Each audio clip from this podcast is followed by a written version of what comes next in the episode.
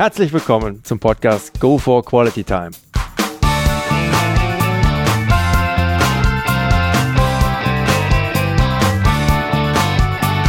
Hier werden wöchentlich spannende Persönlichkeiten interviewt, um mit deren Erlebnissen und Erfahrungen zu mehr Lebensqualität in ihrem Alltag beizutragen. Mein Name ist Detlef Massorts. Ich fühle mich als Weltbürger an vielen Orten dieser Welt sehr wohl, habe riesigen Spaß am internationalen Networken und bin obendrein noch ein begeisterter Fußballer. Ich freue mich sehr, heute als Gast Paolo Sergio begrüßen zu dürfen, direkt aus Sao Paulo über Skype zugeschaltet mit dem Titel der Folge 30. Du brauchst mehr im Leben als nur Erfolg. Hallo Paolo. Hallo Detlef. Dann gehen wir mal ab in dein Kurzprofil direkt. Also, auch wenn es müßig ist, bitte nochmal deinen Namen. Uh, Paulo Sergio Silvestre do Nascimento. Mit dem brasilianischen Namen, da kann man auch ein Vorwort bei einem Buch, bei einem Buch eröffnen. Alter, Paulo. Äh, heute bin ich 46 Jahre alt. Mhm. Wohnort? São Paulo. Familienstand? Familie habe ich meine Frau Merli und meine beiden Sohn Felipe und Carol. Okay, wie alt sind Sie, wenn ich fragen darf? Also die Kinder jetzt, nicht die Frau, danach fragt man ja nicht. Felipe ist 25 Jahre alt und Caroline ist 23 Jahre alt. Okay. Berufsabschluss, Ausbildung. Also habe ich war in, in die Schule, dann bin ich, äh, habe ich Sportmarketing gemacht. Mhm. Okay, ausgeübter Beruf heute? Also heutzutage ähm, habe ich eine Agentur in Deutschland und bin ich der, der Vorstand von dieser Agentur und äh, arbeite mit dem Verein. Und wir haben auch eine Stiftung in Deutschland, äh, und dann bin ich auch Vorstand dieser Stiftung Start for Kids. Also Agentur, da geht es ja dann auch wieder um den Fußball. Genau. Vorlieben, Hobbys. Also, äh, ich lese die Bibel. Äh, mein großer Hobby, zu Hause zu bleiben mit der Familie. Und äh, das ist klar Fußball. Okay. Hast du ein Lebensmotto, Paolo? Ein Glaube an Gott, weißt du. Ich glaube, das ist wichtig. Ne? Okay. Gibt es ein absolutes No-No bei dir? Also etwas, was gar nicht geht? Nein. Bei mir, Gott sei Dank, geht alles. Okay, gut. Schön. Kannst du bitte kurz äh, deine Spielerstation wiedergeben, Paolo, und deinen weiteren beruflichen Werdegang bis heute? Also, ich habe angefangen bei Corinthians, hier in São Paulo, mit 13 Jahren alt. Mhm. Bei Corinthians bin ich neun Jahre gespielt. Dann bin ich eine, eine kleines Verein hier in Brasilien, äh, das heißt Novo Horizontino von Corinthians äh, Transfer nach Leverkusen, wo in Leverkusen bin ich vier Jahre gespielt. Danach war Eis Rom, zwei Jahre. Und dann zum Letzt, letzten in Europa, das war bei Bayern München drei Jahre. Und kommt mein Transfer nach, nach Emirates zum Aluarda. Mhm. Und zu Ende war hier in, in Brasilien, Bahia. Okay, und wie ging es dann nach deiner aktiven Karriere weiter? Also nach meiner Karriere, ich war Scouting von Bayern München für drei, vier Jahre. Mhm. Und heute als stolzer Besitzer dieser Agentur. Et voilà. Genau. Also, brasilianischer Meister, deutscher Meister, deutscher Pokalsieger, Europa- und Weltpokalsieger Du hast im Fußball wirklich alles gewonnen, was es so gewinnen gibt. Mit dem Höhepunkt des Weltmeistertitels mit Brasilien 1994 in den USA. Insgesamt neun Jahre deiner Karriere hast du in Europa gespielt und schließlich am Ende, wie gerade angesprochen, deiner Karriere auch noch ein Jahr in den Vereinigten Emiraten. Bist mit dem Fußball also auch ganz gut in der Weltgeschichte unterwegs gewesen und auch heute noch reist du immer wieder zu diversen Freundschaftsspielen rund um den Globus. Mittlerweile bist du also quasi auch so eine Art echter Globetrotter geworden. Ja. Aber was war damals für dich die größte Umstellung bei deiner Ankunft in Deutschland aus Brasilien, als du deine internationale Karriere begonnen hattest? Ja, war nicht einfach. Dieser Transfer war war so schnell. Der Kalmund war hier in, in, in São Paulo und ähm, hat er mit den Corinthians gesprochen und danach kommt er nach Rio und dann bin ich äh, mit denen in Rio getroffen und dann haben wir alles erlebt. Dann komme ich nach Deutschland, war nicht einfach. Ähm, die, die, die, die ersten drei Monate war sehr schwierig. Äh, ich wollte auch wieder zurück nach Hause. Mhm. Aber ich habe danach mit meiner Frau und ähm, Kalmund auch hat, hat mit mir gesprochen und äh, wir haben zusammengesessen und äh, dann bin ich geblieben. Aber die wichtig war, äh, ich habe zwei Sachen Ziel gemacht. You know. mhm. Dieses Ziel war, die erste Sprache zu lernen und die Kultur, deutsche Kultur auch zu lernen. Mhm. Also, und dann war viel einfacher für mich. Okay. Du bist damals ja mit 24 Jahren, wenn ich richtig informiert bin, nach Deutschland zu genau. Bayer Leverkusen gewechselt. Warst also auch nicht mehr ganz so blutjung. Ähm, würdest du da heute in der Nachbetrachtung sagen, dass das Timing für diesen Karriereschritt vielleicht sogar optimal war, dass du so vielleicht auch schon eine gewisse Reife hattest, die dir bei diesem Schritt geholfen hat? Oder anders gefragt, wäre das Risiko höher gewesen, in jüngeren Jahren vielleicht zu scheitern? Also wir können nicht so heute Tag so sagen, ne? mhm. weil heute Tag Spieler mit 16, 17, 18 Jahren sind schon in Europa. Ne? Mhm. Und äh, damals äh, darf nur drei Ausländer spielen. Äh, der Druck war ganz anders. Äh, und dann war, war, war sehr schwer. Mit vier, 24 mhm. Jahren ich, alt, ich glaube, war die, die, die, die, die Zeitpunkt und ich war ähm, gut drauf und ähm, war super Zeit für mich und kommt dieser Transfer. Und äh, also diese Mannschaft in Leverkusen äh, war ich als Brasilianer, ähm, Pavel Rapal äh, von Tschechien, Jan Lupescu von Rumänien. Ne? Mhm. Nur drei Ausländer. Und in der Bundesliga waren nur vier Bra Brasilianer. Ne? Hm. Und heutzutage jede Mannschaft hat zwei, drei, vier Brasilianer, hm. eine Kolonie. Aber trotzdem, wie habe ich gesagt, äh, damals war es sehr schwer. 24 Jahre, man muss äh, gut drauf sein. Heutzutage ist es ganz, ganz anders, wie habe ich gesagt. Ah, ah. Ja, sauber. Du hast gerade eben schon anklingen lassen, wie das damals zustande kam mit Kalmund, wie er dich dann halt äh, nach Leverkusen gelotst hat. Aber wie ist man damals auf dich aufmerksam geworden? Ich sag mal, das ist ja über 20 Jahre her und damals gab es noch nicht so ein ausgeprägtes Scouting, wie es, das heute gibt. Wie kam der Transfer damals nach Deutschland zustande? Also wie ist Kalmund äh, und seine, seine Leute, wie sind auf dich aufmerksam geworden? Also ich habe mitbekommen, ähm, die Scout von Leverkusen hat so viele lange mich ähm, äh, geguckt in Brasilien und dann, und dann war eine, ein Spiel, ich glaube gegen äh, Finnland äh, und äh, ich habe super gespielt, aber trotzdem, ich glaube, hat zwei, drei Jahre Leverkusen hat mich geguckt in, und dann war Jorginho schon weg von, von Leverkusen, die wollte auch einen anderen Brasilianer kaufen aber Kalmund war, war ein super Kerl. Mhm. Super Kerl. Äh, äh, der hat äh, viel geholfen und äh, der war wie ein Vater für mich bei, bei dieser Mannschaft in dieser Zeit. Mhm. Mhm.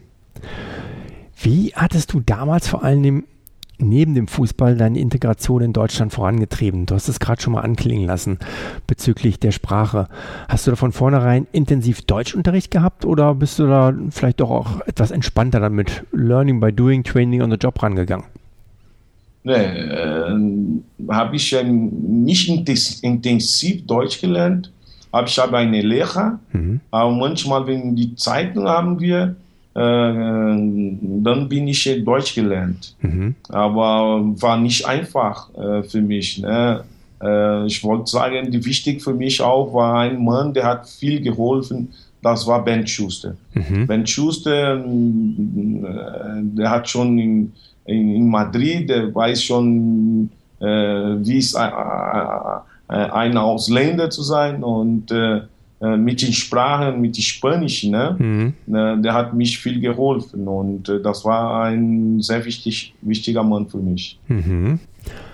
Was hast du denn damals aus Brasilien am meisten vermisst, als du in Deutschland warst? Du sprachst davon, dass du nach drei Monaten ja schon wieder zurück wolltest und auch nachher umgekehrt. Was war es, als du wieder in Brasilien warst, was, was dir aus Deutschland fehlte? Also für mich hat so viel gefällt die Sonne, ne? Die Sonne, schönes Wetter, ne? dann kommst du in der kaltes Wetter. Die erste Jahre war sehr schwer mit dem, mit dem Schnee und auch, auch Auto zu fahren. Für meine Frau war auch sehr schwierig, ne? Ja. Zwei kleine Kinder und äh, ich glaube, diese, die, die Wetter für uns war, war war sehr viel gefällt. Aha, aha. Und umgekehrt, als du dann wieder in Brasilien warst, was hat dir aus Deutschland gefehlt oder hat dir da überhaupt was gefehlt? Ja, bei uns hat so, so viel gefällt. In Deutschland klappt alles, alles. Und, äh, also, wenn, wenn, wenn du ein Treffen machst um, um, um 13 Uhr, die Deutsche ist um 13 Uhr da, bei uns in Brasilien ist ganz anders. Ne? Ein Termin um 13 machen, die Leute kommen um 2, ne? um 14 und das ist. Dann hat das solche Dinge, mich sehr gefällt. Ja, ja, ja. Ja, kann ich auch nicht von singen. Was können aus deiner Sicht, bleiben wir bei dem Thema, Deutsche von Brasilianern lernen und umgekehrt auch Brasilianer von Deutschen? Also eins hast du schon mal angesprochen, gerade mit der Pünktlichkeit. Aber so Vergleich einfach. Was, was fällt dir sonst noch so ein dazu? Also ähm, auf dem Platz bin ich auch ähm, viel gelernt. Äh, wir haben so ernst gespielt und äh, ich war mit äh, äh Stepanovic ne, in, hm. in Streng einmal und sag mal, der Paulo hier ist kein Zirkus. Ne? Hm. Und äh, bin ich auch viel gel gelacht, ne? Aber und dann bin ich ein bisschen gewechselt mit meinem Stil von, von auf dem Platz. Hm. Aber trotzdem, äh, ich habe diese, die, diese äh, brasilianische Stimmung in Deutschland äh, geschoben und, und was, was, was war schön, weil äh, bin immer gelacht und die Deutsche hat auch viel mit mir gelernt mit meiner mit meiner Stimmung. Hm. Ich, hab, ich war immer äh, super super Stimmung, bin immer gelacht und äh, Deutsch war auch so. Hm. Lebensfreude pur, was für den typischen Brasilianer spricht. Ja, wunderbar. Was was würdest du aus deinem Erfahrungsschatz heraus Leuten empfehlen, was sie beherzigen sollten, wenn sie ins Ausland gehen? Egal, ob nur für einen kürzeren oder auch für einen längeren Zeitraum. Also, wie habe ich gesagt, ne, ähm, heutigen Tag ist viel einfacher, ne? viel einfacher. Mhm. Äh, heute äh, äh, die Ausländer, die Türen sind sehr offen ähm, äh, mit Medien und so. Meine Zeit war sehr schwierig. Mhm. Aber trotzdem äh, bin ich geschafft. Ne? Und äh, heute Tag, sag mal, Deutschland und ist meine zweite Haus. Mhm. Sehr schön. Wie eingangs erwähnt, du hast im Verein so ziemlich alles, ja, um nicht zu sagen, du hast einfach alles gewonnen. Ist ja kein Titel nicht von dir abgeräumt worden, was es einfach zu gewinnen gab. Der Höhepunkt war dann sicherlich 1994 in den USA der Gewinn des Weltmeistertitels mit Brasilien. Nach dem Endspiel gegen Italien mit dem vollen Programm Verlängerung und Elfmeterschießen hat es eine Szene gegeben, Paolo, als ihr euch alle am Mittelkreis versammelt hattet. So etwas hatte es bis dahin und auch noch bis heute bei keiner Fußball-WM gegeben. Schilder uns doch bitte mal, was sich dort genau ereignete und warum dieser Moment, wie du selber mal sagtest, für dich einer der unglaublichsten Momente deiner Karriere war. Also, ähm, in die WM, wir haben einen Bibelkreis, da haben wir äh, fast sieben, acht, neun Spieler zusammen da. Und äh, wir haben immer gebetet und, und äh, wir, wir, wir Brasilianer, wir sind sehr viel glaublich. Mhm. Und äh, nach dem Spiel in diesem Kreis, wir haben wir haben zusammen äh, gesetzt und äh, wir haben darüber gebetet und bedanken Gott, weil, weil ähm, diese Gruppe äh, hat so viele Drucke gehabt vor dem WM und äh, das ist klar, wir haben immer äh, zusammengehalten und da, Ende der, nach dem Finale haben wir zusammen gebeten. Die ganze Welt schaut zu und ihr habt euch im Mittelkreis versammelt und zusammen gebetet. À la Bonheur. Wie hast du Paulo zum Glauben gefunden? War der immer schon so wie heute bei dir vorhanden oder wie hat sich das entwickelt? Gab es da vielleicht sogar ein Schlüsselerlebnis für dich? Ähm, also diese glaube ich, ähm, ich habe schon 20 Jahre alt, war ich in einem Verein und äh, dann kam eine, äh, ein Spieler zu mir und der hat von Gott erzählt, von der Bibel erzählt und für mich war diese ein wichtiger Punkt, weißt du. Mhm. Äh, ich weiß nicht, äh, ich habe ein bisschen Probleme gehabt mit dem Verein und ich wollte nicht mehr spielen und äh, so und äh, ähm, mit meiner Familie hat nicht so gut geklappt und äh, diese Zeitpunkt war sehr wichtig für mich, diese, diese Spieler hier, äh, hierher zu mir gekommen und von Jesus zu erzählen und von dort habe ich äh, mehr drin. Mhm. Und also ich glaube, meine, meine Leben hat verändert nach dem. Okay. Du bist ja heute auch als Fußballexperte im brasilianischen Fernsehen unterwegs, bist aber auch Pastor in deiner eigenen Kirche. Was genau. war, was war da deine Motivation dahinter, deine eigene Kirche zu gründen? Wie kam es dazu? Also, ähm, ich habe so viel von Gott bekommen. Ne? Hast du gesagt, ich habe alles gewonnen als Spieler und äh, ich muss sehr zufrieden sein. Meine Familie, ich habe eine so nette Familie und diese Liebesgott, ich wollte für andere Leute auch geben. Mhm. Und äh, heute haben wir diese Möglichkeit in unserer Gemeinde auch von von unserer Geschichte zu erzählen und das ist sehr wichtig. Mhm. Mhm.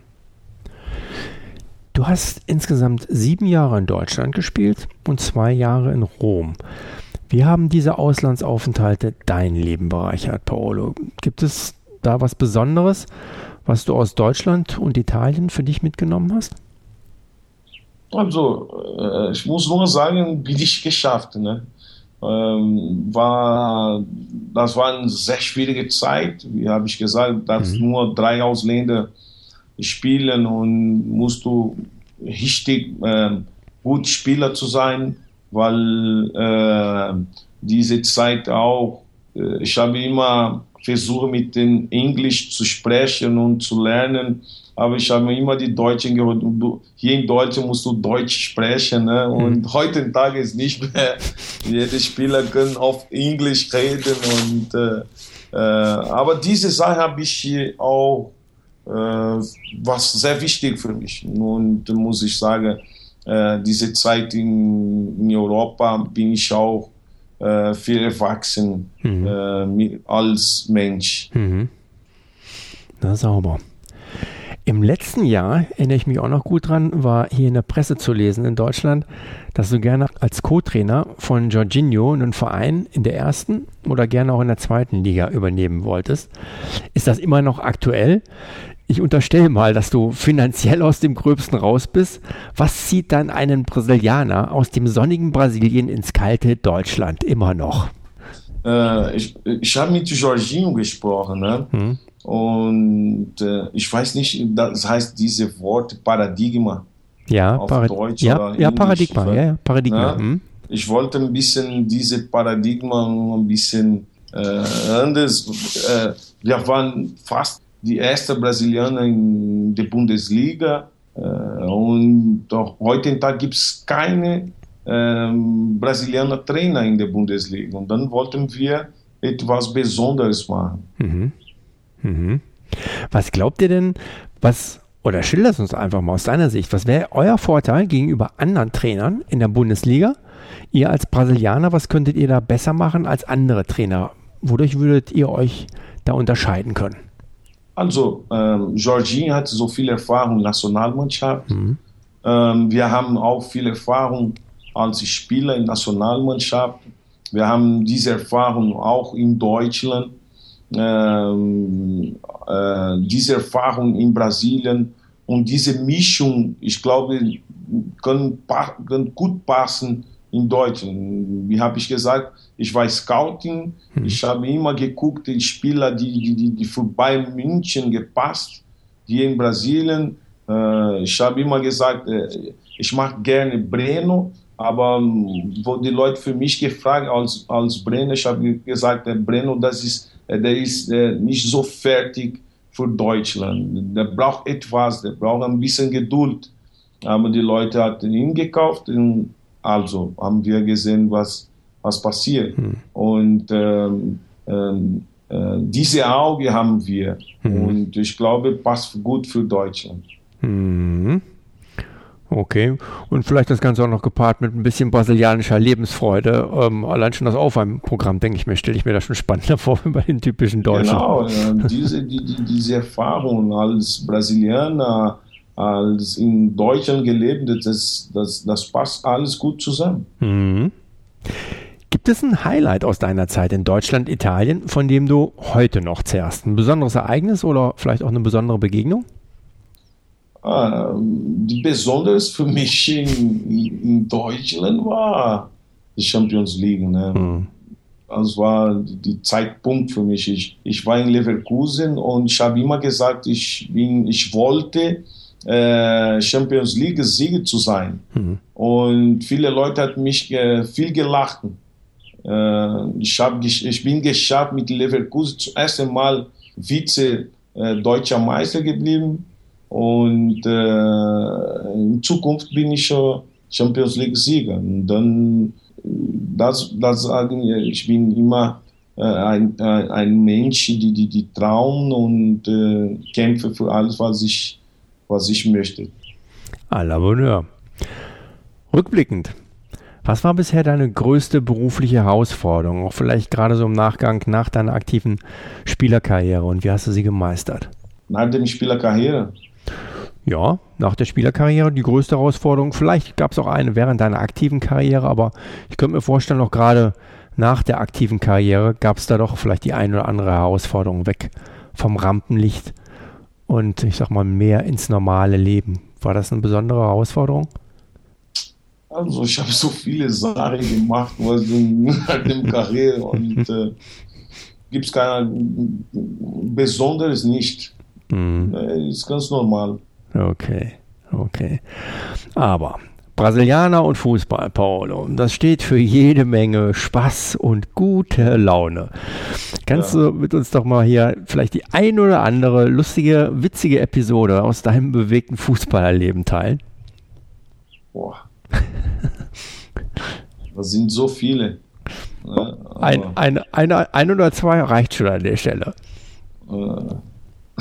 Äh, das, das einmal äh, in die WM, äh, da, da kam Jorginho, der war Verletzung, da kam Verletzung, ich war auf der Bank, ich habe zu ihm gekommen und bin ich für ihn gebeten auf den Platz und der kommt wieder zu spielen und äh, das war eine komische Sache, aber trotzdem war, war gut.